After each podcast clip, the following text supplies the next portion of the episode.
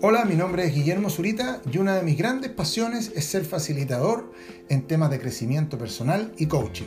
Los quiero dejar invitados a una nueva temporada de Bienestar en Acción en esta plataforma online de Anchor, Spotify y Apple Podcast en un capítulo cada semana sobre temas que a todos nos involucran, tomando de la contingencia las noticias con tono positivo y humor, sobre todo en estos tiempos que estamos viviendo hoy en día.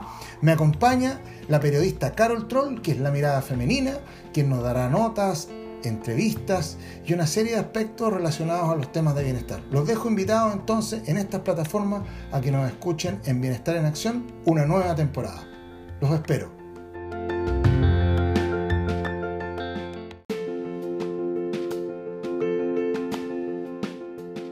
Hola amigos y amigas, eh, estamos en una nueva entrega, una nueva temporada de Bienestar en Acción aquí en las plataformas de Anchor, Spotify y Apple Podcast.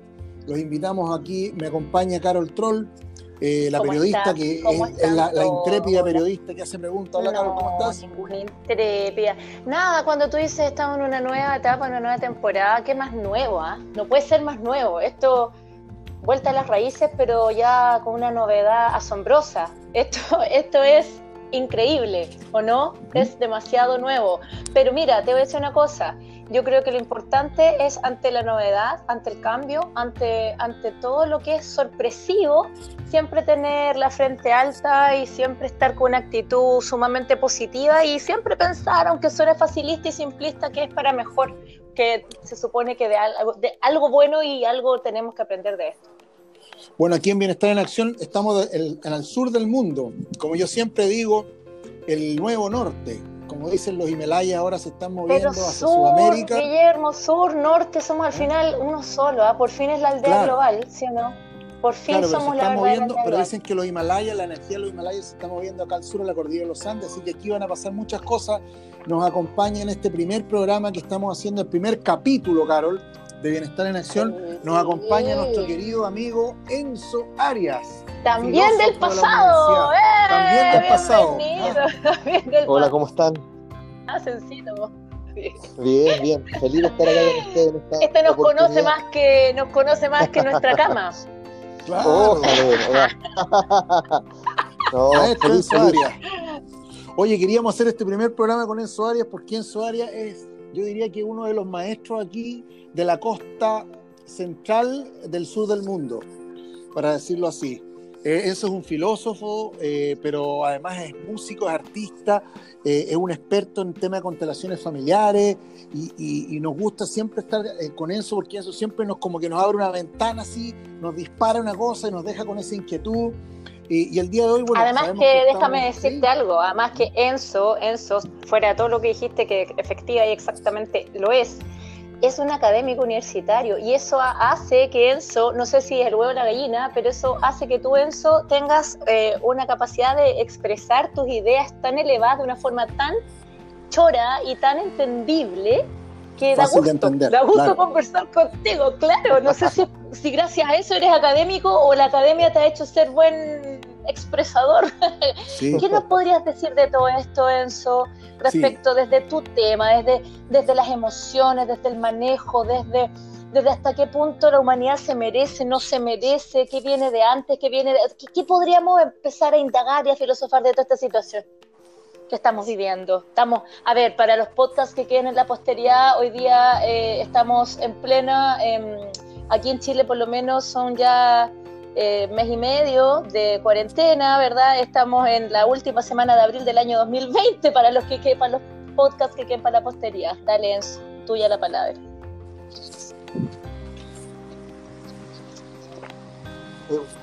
¿No estoy escuchándolo bien tú? Sí, perfecto. Dale, eso. es un tiempo memorable, un tiempo memorable porque vamos a poder contar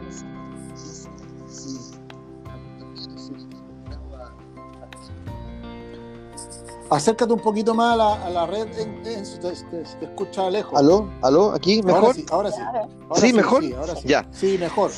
Que decía, bueno, que en realidad es un tiempo memorable. Sin lugar a duda, eh, vamos a poder contar muchas historias al respecto, ¿cierto? Eh, de qué nos pasó, que cómo fuimos nosotros danzando, navegando este, este tiempo ya tan lleno de, de desafíos Entonces, por ejemplo, claramente yo también eh, me he dedicado a reflexionar mucho en torno a, esta experiencia de, de, pronto, de que la vida nos cambia, el ritmo de la vida nos cambia, ¿ya? Eh, y terminamos recluidos en nuestras casas, eh, y reinventándonos también, ¿ya? Sobre todo cuando el quehacer de uno era tan vivencial, ya todo, todo tenía que ver con el encuentro con los estudiantes, el encuentro con el, con, el cliente en la terapia, eh, con el taller presencial, de pronto todo tiene que reescribirse. Pero justamente mirado desde mi perspectiva, yo creo que este gran desafío que presenta, eh, que ha presentado este virus, es más allá de entrar, porque hay, hay de todo, ¿cierto? Uno puede encontrar de todo en las redes desde, desde confabulación extraterrestre, confabulaciones políticas, confabulaciones de nuevo económicas. se lo llevan, de nuevo hay, se lo están llevando. Hay de todo, hay de todo. Uno puede encontrar, claro, como también uno puede encontrar reflexiones muy, muy, muy profundas de orden existencial, ¿cierto? Que, que realmente, que realmente, ¿cierto? Nos, nos aportan mucho. Entonces, yo me he detenido especialmente como a como ofrecer ¿cierto? Una perspectiva desde las emociones, ¿ya? Porque de una u otra manera, todos nosotros ante estas circunstancias vamos respondiendo desde lo que sabemos, es decir, desde lo que, porque en la cotidianidad, entre, entre comillas, en esa normalidad, uno no lo nota, porque todo, está, tan, todo está tan naturalizado y estamos dentro de una maquinaria que relativamente, aunque uno se queje, funciona, funciona, ¿ya? Entonces, ¿qué ocurre? Que cuando ocurre esto, uno se, encuentra con lo más íntimo. Lo más íntimo, uno encuentra, se encuentra con preguntas radicales como, bueno, ¿y cuál es la prioridad de todo esto? ¿Y cuál va a ser mi prioridad, por ejemplo, cierto? ¿Cuál va a ser mi prioridad a partir de ahora? Es decir, si yo me estoy dando cuenta en estos 30 días, 40 días, lo que sea, y lo que pueda llegar a ser, me estoy dando cuenta, ¿cierto? Que a lo mejor eh, la prioridad de mi vida y la energía yo la quiero poner en esto, bueno, yo voy a tener la fuerza, el compromiso para eso después, o, voy a hacer borón y cuenta nueva. Voy a decir, ah, ya, bueno, ya pasó todo, volvamos a donde estábamos, ¿cierto? Es decir, eh, existe entonces un desafío que tiene que ver justamente con, con agarrarme como individuo, como mujer o hombre que soy, y decir, ya, pues a ver, ahora llegó el momento de convertirte en un creador. Ahora llegó el momento de convertirte en un creador, ¿ya? Eh, y, dejar, y, dejar de, ser, y, dejar de ser objeto, ¿cierto? De, la propaganda, dejar de ser arrastrado, ¿cierto? Por, todas las fuerzas de las cuales te quejas, pues, porque nos vivimos quejando de fuerzas políticas, de fuerzas eh, eh, económicas. bueno, ahora llegó el momento de. llegó el momento. bien crítico, claro. Claro, entonces nosotros somos, bueno, para quienes nos escuchen y sean de otros países, claro, nosotros nos caracterizamos por, por, generalmente por vivir entre el triunfalismo y el menoscabo. ¿ah? Y, por, y porque, porque aquí se cumple perfectamente esa frase que dice, nadie es profeta en su tierra. Yo no sé si surgió aquí o aquí se cumple perfecto. ¿ah? Porque es muy difícil, es muy difícil que alguien aquí, desde su talento, su genio, desde su trabajo, sea reconocido, aplaudido por su, bueno, por, por, por los otros, porque son también, ¿cierto?, de la misma cuna. Entonces, eh, yo, yo he observado, por ejemplo, que lo siguiente, mira, esto me ha servido mucho si yo me detengo en la experiencia de la emoción. Eh, eh, mucha gente, mucha gente que con la que uno se mantiene en contacto claramente, te dice, sabes que tengo miedo. Tal vez antes más que, tal vez antes más que ahora, cuando era más alarmante, ¿cierto? Claro, esa es la emoción, yo creo que hay una de las vamos a hablar de las emociones básicas, pero yo creo que esta es la emoción que más está primando en este momento, Enzo. Sí. Según tu, tu, tu Pero, ¿sabes qué? ¿Me dejas interrumpir? Antes de entrar un poquito en profundización del tema de las emociones, me surgió una pregunta que no alcancé a anotar, pero la estuve memorizando para que no se me terminara la idea.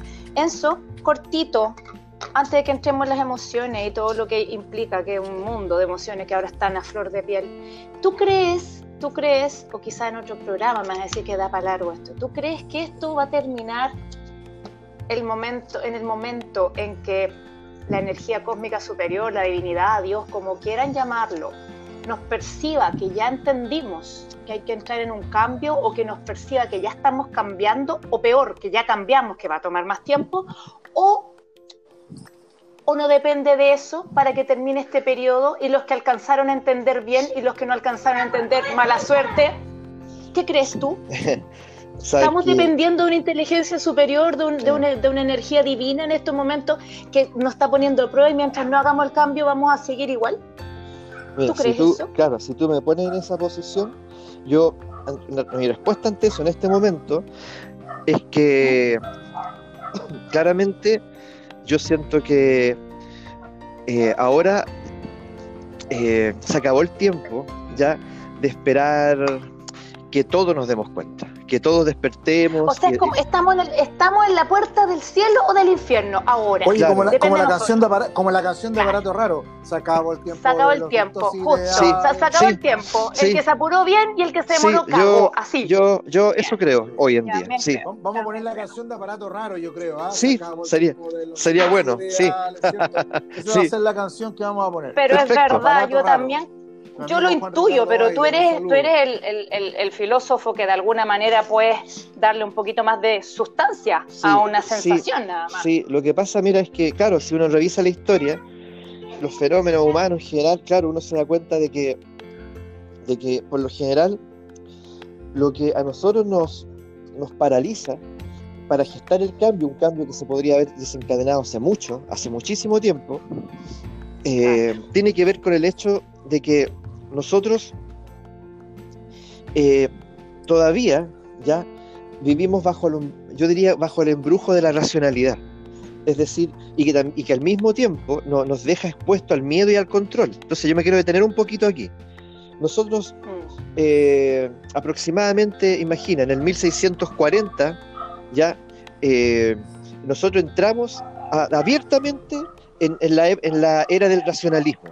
Y lo digo así tan como tan, tan puntualmente, porque fue ahí cuando nosotros nos encontramos con, con una época en la que eh, la humanidad entera, bueno, tal vez la humanidad en ese caso era el mundo occidental europeo, ya, eh, el asunto era que ellos estaban, estaban anhelantes, desesperados por encontrar una respuesta ¿me entiendes? Un, un, conocimiento ya a los caros, a la infinidad de cuestionamientos, porque ya estaban, de alguna manera, se sentían como que por, por el lado de la divinidad, ¿cierto? Por sus creencias, por su religiosidad, eh, no venía la respuesta, ¿cierto? Está, se sentían muy expuestos.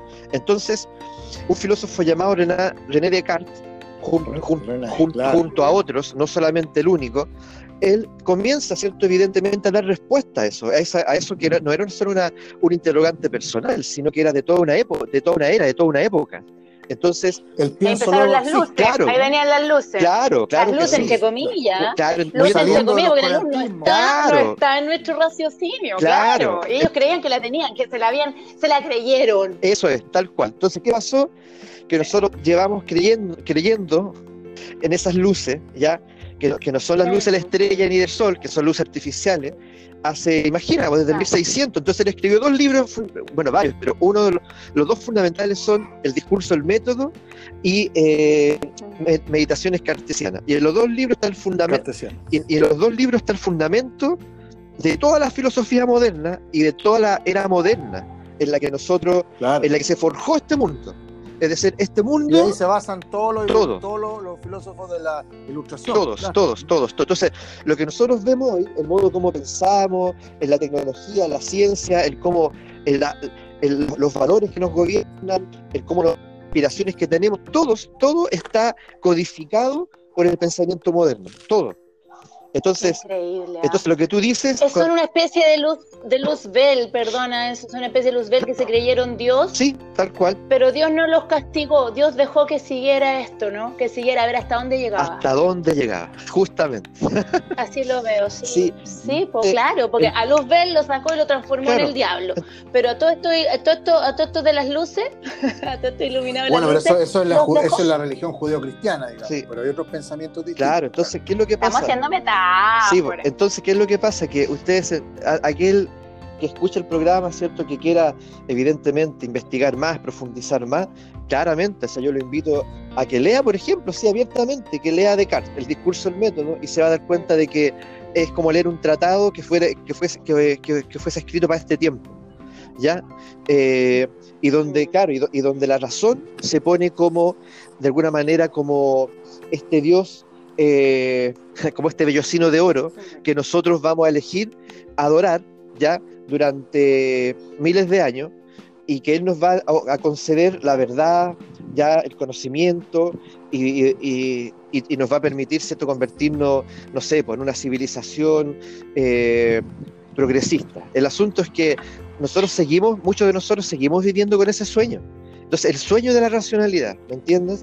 Que esto ha sido evidentemente. Pero si no gobiernan las máquinas, no gobiernan las máquinas. Lo que veíamos los supersónicos en los dibujos animados años atrás es real, no gobiernan las máquinas. ¿Quién puede vivir sin un celular? Díganme. Entonces, ¿Quién puede vivir sin internet?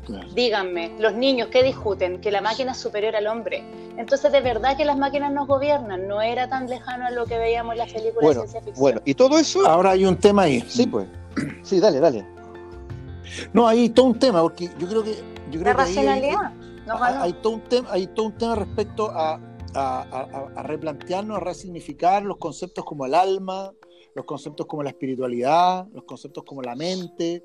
Entonces, las experiencias subjetivas que, que, que de alguna manera los científicos no la pueden explicar, la experiencia subjetiva, que es lo que vamos a hablar ahora, que tiene que ver con las emociones, con la ira, con, eh, con, la, con el miedo, ¿cierto? Que, que la, la, ciencia no lo puede explicar, porque y al parecer fue más fácil dejar de pensar en eso, fue más fácil dejar de pensar en eso y evadirnos abajo del internet y de un celular todo el día. Sí, mira, sí, esto está Porque lo que tú dijiste eso al principio, disculpe, te dejo lo que tú dijiste, tantos años sin estar haciendo este programa, pero lo que tú dijiste en un principio, dijiste, esto nos lleva a enfrentarnos con nosotros mismos. Y pucha, que cuesta, qué miedo. Porque me transformé en una mujer bruja y me estoy dando cuenta que soy lo peor y tengo que cambiar, por ejemplo, ¿no? Bueno, y, eso. y ahí va. Entonces, el asunto, ¿cuál es? ¿Cuál es? Que en el fondo esto es tan concreto, si uno lo empieza, tiene, tiene la oportunidad como esta que ustedes ofrecen, ¿cierto?, de poder dialogarlo, que por ejemplo, cuando uno dice, eh, entonces hemos vivido hemos vivido ¿cierto? En, el, en el embrujo de la, de la, racionalidad. Perfecto. Con sus bondades y con sus sombras. Y, y, uno observa, ¿cierto? Que, que, que, todo lo que nos rodea, ya todo lo que nos rodea, está, obedece a un diseño, a un diseño de la razón. Ahora, lo interesante de esto, mira, lo que dijo el, el Guillermo, cuando dijo, bueno, ¿y qué pasa con el alma? En fin, estas experiencias más, entre comillas, más subjetivas, ¿ya? Eh, claro, por ejemplo, eh, mira, hasta, hasta el mil a ver, hasta el 1800 yo creo, todavía era posible hablar de alma, por ejemplo, en, los, en, los, círculos, académicos, por ejemplo, hablar de alma. Claro, Jung, Jung, Carl Jung habla del alma, ¿me entiendes?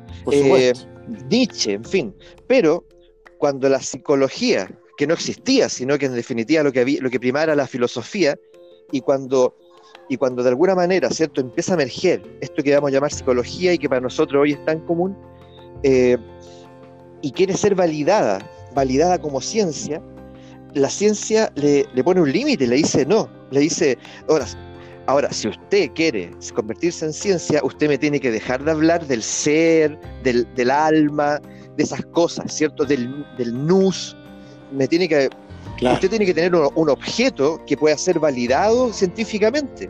Entonces, ¿qué hace la psicología? Mira lo que hace, traiciona, ¿me entiendes?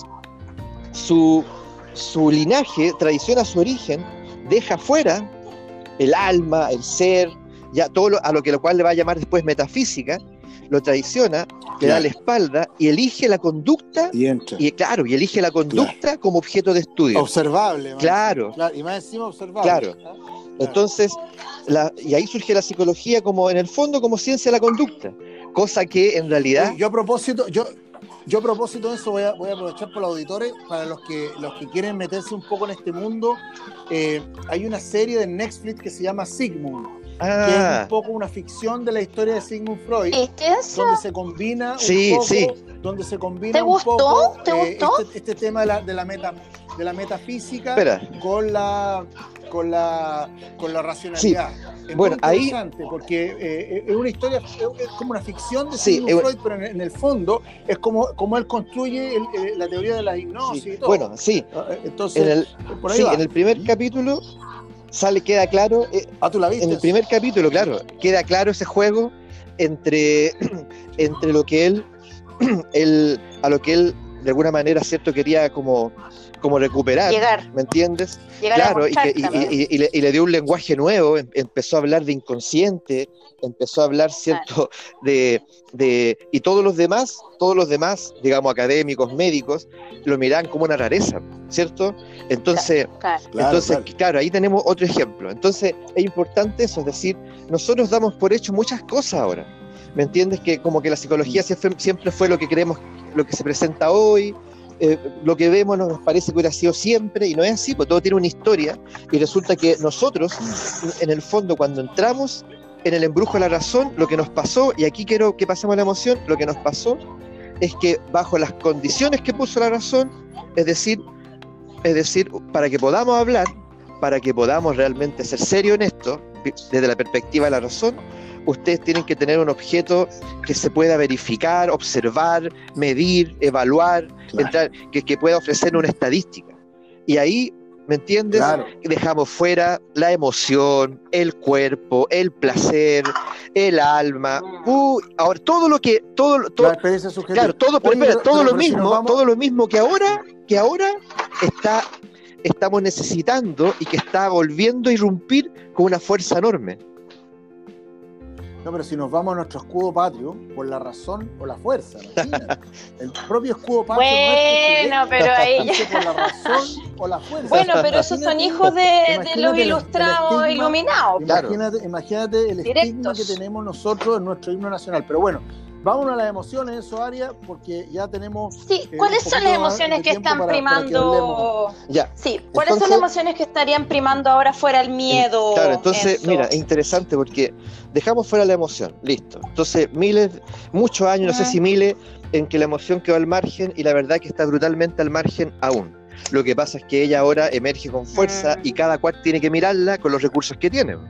Entonces, con los recursos que tiene, ¿me entiendes? Entonces la emoción que evidentemente emerge al inicio, cuando todo esto era más apremiante y a, lo mejor yo podía morir, ¿me entiendes? O alguien cercano, eh, resulta que es el miedo. Y el miedo, fíjate, la mayor parte de nosotros, mira la razón qué perversa es, porque a nosotros todas las emociones nos están caricaturizadas. Entonces, por ejemplo, miedo igual pánico, tristeza igual depresión, ¿cachai? Rabia igual estigmatizada, claro. ¿cachai? Entonces, eh, rotulados, rotulados, claro. entonces, entonces rabia, rabia igual violencia, agresión, destrucción. Y alegría igual, igual maníaco, claro, eh, igual, claro, ¿me entiendes? Entonces, ¿qué ocurre? Que no, pues, hay que salvar a la emoción de esa caricatura, de esa rótula, y, ir a lo profundo de ella. Entonces, el miedo, por ejemplo, ¿el miedo qué es? El miedo es una emoción que tiene un propósito fundamental, porque lo que hace es que nos, nos agarra, claro, nos agarra y nos repliega y nos lleva hacia atrás, para, para generar un panorama, para, para, que nosotros podamos tener, nos saca de, estar en medio de las cosas, para que nosotros tengamos una perspectiva y poder mirar y decir, ah, esto está pasando, por aquí puedo escapar, estas son las posibilidades, estos son los recursos que tengo, me meto, mejor no me meto, ¿me entiende o no?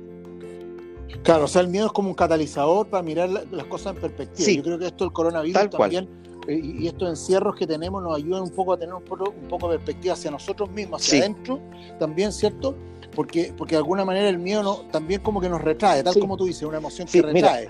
Y en el momento que nos retrae, entonces nos ayuda a mirar las cosas así como en perspectiva. Y eso, y agarrándome un poquito y te dejo inmediatamente proseguir, cuando tú dices, ahora bueno, estamos en un momento en que con la poca preparación que tenemos de, la inteligencia emocional y de aceptar nuestras emociones, tú en otras palabras estás diciendo, para ver, para que se entienda bien, eh, estás diciendo que es un momento en que vamos a tener que enfrentarnos con todas estas emociones y hacerlas eh, bienvenidas y amigas porque son parte natural de la existencia de todos y no por eso tenemos que eh, ser eh, rotulados como que padecemos algún tipo de trastorno mental. Exacto, ¿verdad? Tal cual. mira, eso es. Yo creo que la, emoción, desde mi punto de vista, la emoción va a pasar a ser. amigos de nuestras emociones. Tal cual. La, emoción va a pasar a ser protagonista ahora. protagonista, va a aparecer, en, va, va a aparecer la necesidad de incorporarla eh, verdaderamente en la, en la, educación en forma seria, en las universidades.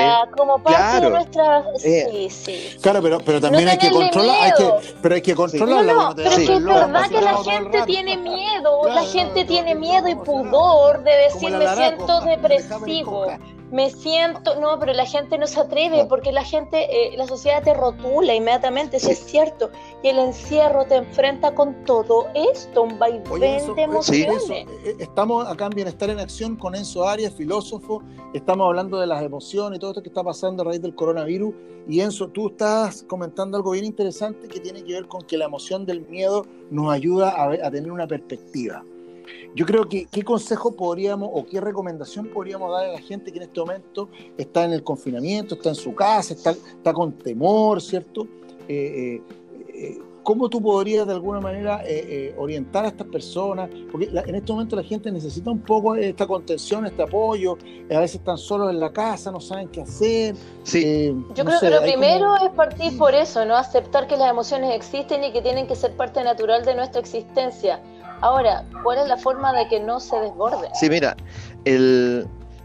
aquí esto, claro, da para muchos programas, pero lo puntual es esto, comprender que cada emoción tiene un propósito, no está, por lo tanto nosotros tenemos que aprender a lo menos estas cuatro emociones básicas, nosotros tenemos que aprender, ¿cierto?, a reconocerlas, a reconocerlas, porque eso no es tan sencillo, porque están tan negadas que, por ejemplo, hay personas que pueden, sí, tener una experiencia de su miedo. A lo mejor han vivido con miedo toda la vida, pero no tienen una experiencia, por ejemplo, de la alegría. ¿Me entienden? Una experiencia de la alegría de vivir. ¿Me entienden? No saben vivir alegremente, ¿no? Eso, eso como que una eh, extrañeza. Otros, por ejemplo, al contrario, al mm. contrario, a lo mejor no tienen una experiencia de la tristeza y, y, de todos sus matices, la melancolía, la nostalgia. ¿Y por qué sería importante la tristeza, sobre todo en este tiempo? Porque hay dos emociones de las cuatro que nos repliegan, nos retraen, que son justamente el miedo y la tristeza, mientras la rabia y la alegría nos expanden, ¿me entienden? Entonces, ¿qué es lo que pasa, por ejemplo, con la tristeza? La tristeza es una emoción que nos repliega, pero nos lleva hacia abajo, nos lleva hacia la profundidad. Y, ya, qué bien. Entonces el miedo me da perspectiva, me lleva hacia atrás, me da perspectiva, sí. En cambio la tristeza me repliega también, pero me lleva hacia abajo, como quien como que me lleva a un vientre, ¿me entiendes? Y a una profundidad. Claro. ¿Y cuál es el objetivo? Justamente. ¿Y cuál es el objetivo? El objetivo es que uno comienza a cerrar ciclos. Es que uno, en esa profundidad, ¿me entiendes? Comience a, a reescribir su historia, ¿me entiendes? Y comience evidentemente a integrar todo lo que en el camino de la vida fue quedando desatendido. ¿Me entiendes? El vínculo con mi, el vínculo, de la, de la, de la alegría permanente no, no surge mucho análisis. mira, ahí tú dijiste algo interesante porque justamente la alegría está destinada a otra cosa. La alegría es una emoción que, que si yo permanezco, por ejemplo, si yo hubiese dicho ya yo voy a elegir permanecer en la alegría, claro, lo que me pasa es que yo me quedo sin profundidad. ¿Me entiendes? Entonces yo me quedo, me quedo, me quedo en un estado como de permanente fiesta. ¿Me entiendes? Y me, y me quedo y me quedo en la superficie, justamente. Entonces se comprenderá. Nos quedamos haciendo snorkel, nos quedamos haciendo snorkel a los que nos gusta el mar. Pucha, qué importante, oye, hablando de snorkel, qué importante el punto medio, Tal cual, ¿no? Qué importante bueno, el punto y a eso, medio. y a eso, eso, aquí en, en, el, en la sabiduría de las emociones se le llama la sobriedad emocional. Y eso tiene que ser, y eso tiene que ser educado. Yo creo que eso es lo que tiene que ser abiertamente educado, ¿me entiendes? ¿Por qué? Porque eso no es tan, eso no está tan a la mano, no, no es que uno se lo pueda producir a sí mismo, eso tiene que ser acompañado, educado, porque eso es lo que, lo que tú mencionas, Carol, que tiene que ver con, es la que nos permite encontrar el equilibrio, ¿me entiendes? Eh, toda emoción, mira, toda emoción, de las, entre las cuatro nomás, cualquiera de ellas, vivida, vivida, digamos, en la desmesura, vivida ciertamente, cierto, podríamos decir, claro, en la desmesura, eh, claro, nos puede, nos puede condenar a una experiencia terrible, terrible, digamos, muy dolorosa, muy traumática, muy caótica, ¿ya? Nos puede, nos puede traicionar así como la así como la, así como la, razón está traicionando, la también, también nos claro, sí, claro, claro que ¿ah? sí. Es que es una, es una, es una condena, una evasión. Si yo elijo estar triste toda mi vida es porque yo lo elijo. Si yo elijo estar contenta toda mi vida y no conectar con una pena, una nostalgia, una tristeza, yo diría que son evasiones, son son memorias eh, borradas selectivas, o, me, equivoco, o más allá de una disposición subconsciente de mi, de mi, de mi mente. claro, y ahí, mira.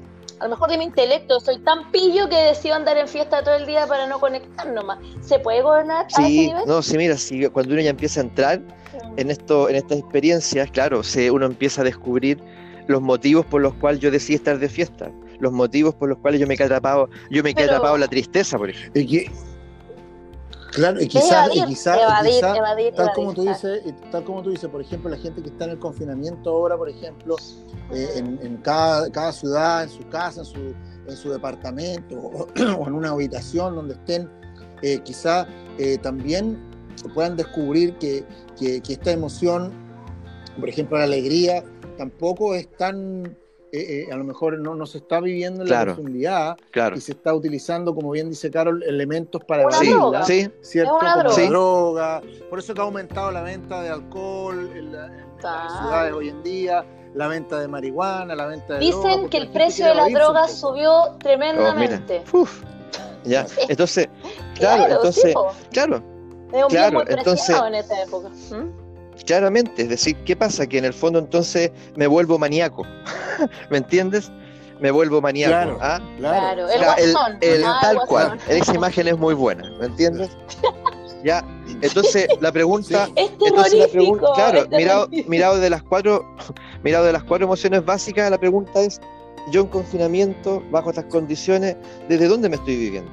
Me estoy viviendo desde el miedo, desde la ah. tristeza, porque si me veo de la tristeza, del miedo, ¿desde dónde? Desde el pánico, desde la angustia, la ansiedad, todos los días, desde, la, desde el pesimismo. Si estoy en la tristeza, ¿de dónde me lo vivo? Me lo vivo desde lo depresivo, me lo vivo desde lo catastrófico.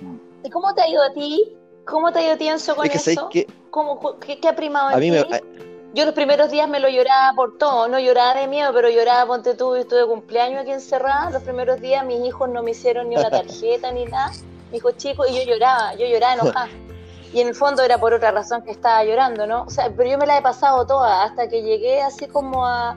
A, a mí me gusta estar dentro de la casa, no me, no me causa mayor ansiedad, pero yo creo que todos nos ha pasado un poquito en un momento, distintos días, con algo que prima. Sí, yo he pasado por, por, las, por las cuatro, por las cuatro, y, y me he dado permiso también hay tomado copete, hay sí, Sí, me, me, da, me he dado mis días de fiesta acá también, pues claro. sí. No, sí, está bien. Sí.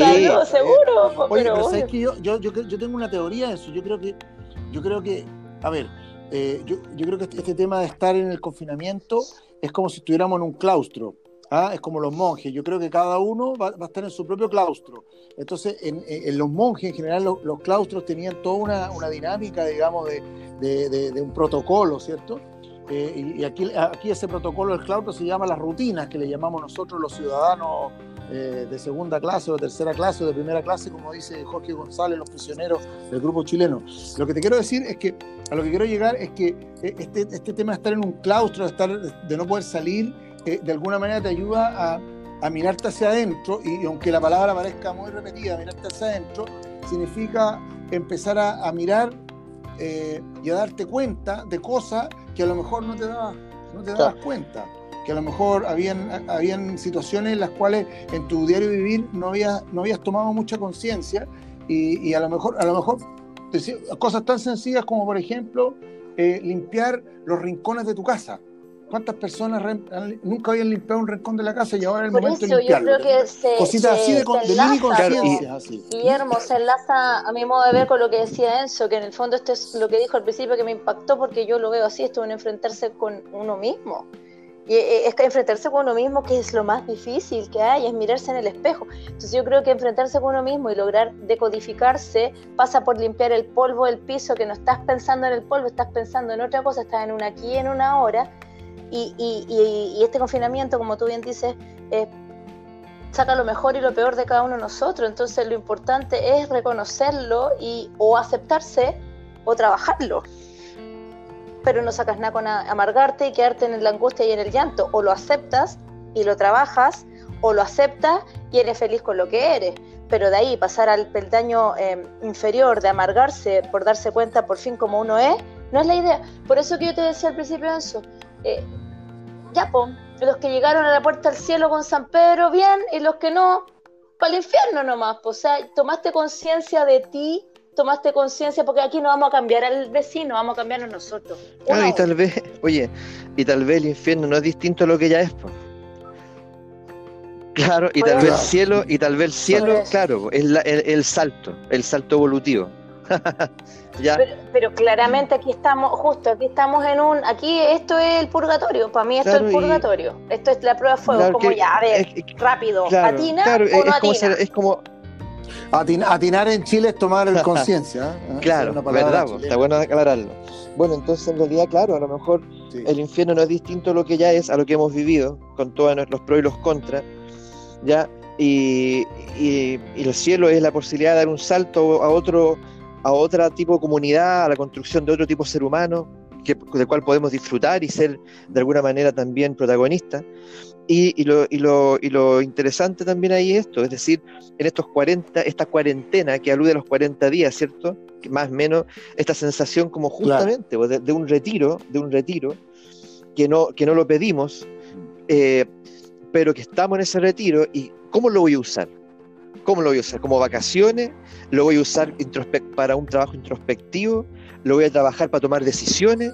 ¿Lo voy a trabajar simplemente en la desesperación? Es decir, eh, quiero salir luego de esto. Entonces ahí claramente la responsabilidad de cada uno.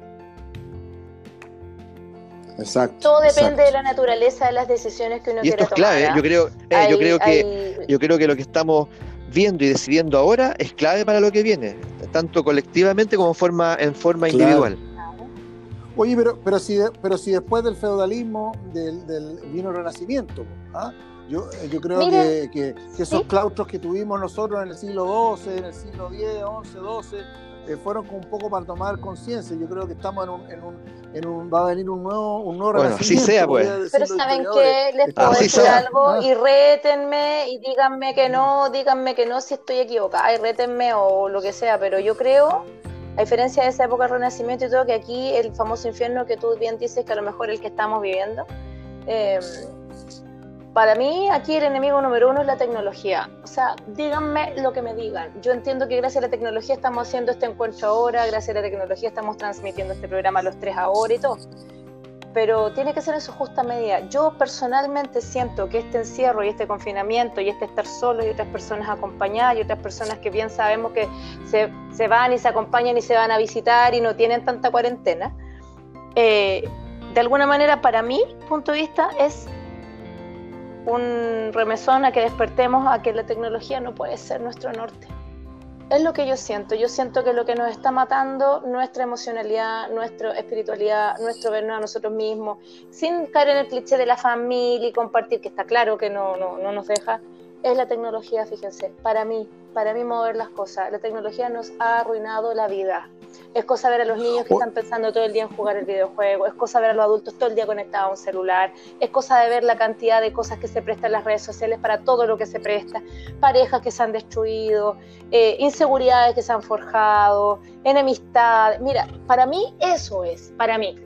Bueno, pero, pero no, esto, estamos hablando de bienestar, entonces no nos vamos a poner a hablar de cosas, de cosas tan así nefastas, tan, tan así como, pero vamos. Eso, ¿qué opinas tú de esto que está diciendo Carol del tema de la tecnología? ¿Tú crees que desde el punto de vista de tú como filósofo, qué podrías eh, eh, eh, comentar respecto a esto? ¿Y qué consejo a lo mejor la gente podría llevarse respecto a estos temas? Porque estamos conversando con esos áreas acá, filósofo de la Universidad Católica, Universidad de Valparaíso, acá en la región de Valparaíso, en la costa central de Chile, eh, estamos en, el sur del mundo. Enzo, ¿qué podrías decirnos respecto a este tema de la tecnología? Sí, sí. Como para terminar el programa, ya estamos Mira, cerrando ya. Si nosotros volvemos a la experiencia de que vivimos el sueño de la racionalidad, de la razón, entonces, evidentemente, el fruto, el fruto de esa racionalidad, el fruto sublime de esa racionalidad, es la tecnología y es la ciencia. Y esto no es, y esto no es ni malo ni bueno. Es decir, es el fruto de esa racionalidad, esta, es la guinda de la torta. Ahora, el asunto es que la racionalidad es solo una dimensión del humano, que, que de alguna forma, que nosotros podríamos estudiar y discutir, llegó a convertirse casi como en la exclusiva, en la exclusiva como, como voz, ¿ya? Eh, que se enseñoreó de todo lo demás. Entonces, finalmente, nosotros todo pasa por las prerrogativas de la razón, todo lo sometimos a ella. Ya cualquier, cualquier pregunta, cualquier inquietud, cualquier búsqueda. Entonces, pero ¿qué pasa con el alma? ¿Qué pasa con el ser? ¿Qué pasa con lo introspectivo? ¿Qué pasa con esa, con todo lo subjetivo que se menciona ahí? ¿Qué pasa con todo lo que sabemos que tradiciones antiguas estudiaban? Eh, y, que, y, que, y que está al alcance, que está ahí y que vuelve a emerger justamente porque buscamos buscamos respuestas que vayan más allá de la razón.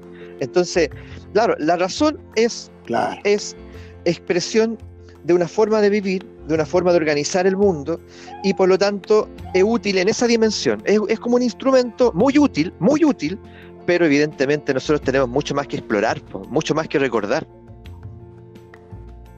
Claro. volver a las raíces, ¿cierto? Buscar, buscar en la tierra. Hay, hay, un tema con la naturaleza hoy en día. Sabemos que a raíz de toda esta pandemia la, tierra como que como que se han cerrado los hoyos de la capa de ozono y montones de cosas relacionadas a esto, la congestión, las emisiones de CO2 y todas esas cosas del planeta, como que la NASA está observando que han habido cambios. Y yo creo que vamos a tener que volver a las raíces, back to the root, como dicen los americanos, ¿cierto, Carol? Usted que habla bastante bien el inglés. Eh, oh, vamos a tener que volver a la, Vamos a tener que volver entonces a la a, sí. Tan serio que se pone de repente Guillermo, ¿no? Y como que van a surgir. Vamos a hacerlo. Creo que van a surgir, van a surgir muchas cosas. eso yo anhelo, eso yo anhelo, sí. Sobre todo pues es que es súper interesante conversar contigo, Enzo, porque cuando, por ejemplo, cuando yo te pregunté, ¿cómo te ha ido a ti con estas emociones? Porque claro, no hubiese, pucha, un letrado en el tema, un tipo que se maneja súper bien, que nos da clases, que nos sube y nos baja con todos los conocimientos, pero y, evidente que te pasan cosas. Claro que sí, sí. Entonces, y es súper ah, interesante para los que nos están escuchando, claro, entender que tú también, o sea, que no se trata de conocer para manejar tan fácilmente. Uno conoce y tiene el conocimiento, pero de ahí a la praxis de manejarse uno mismo con todo esto, eh, eh el puente. Eso es, es el desafío, claramente. Sí. Eso. Oye, eso, yo te quiero agradecer porque yo creo que ha sido una conversación muy interesante, cada uno dentro de sus propias casas haciendo cosas que eh, a lo mejor los auditores no ven, pero que a lo mejor lo pueden sentir a través de las palabras. Yo creo eso que es muy importante. Los podcasts hoy en día eh, en, el, mundo virtual eh, cada vez están tomando más fuerza. No, no, nos van a escuchar de muchos países del mundo y yo creo que es bien importante que los mensajes que nosotros vayamos dando sean de gran aporte, así como tú lo estás haciendo, Enzo.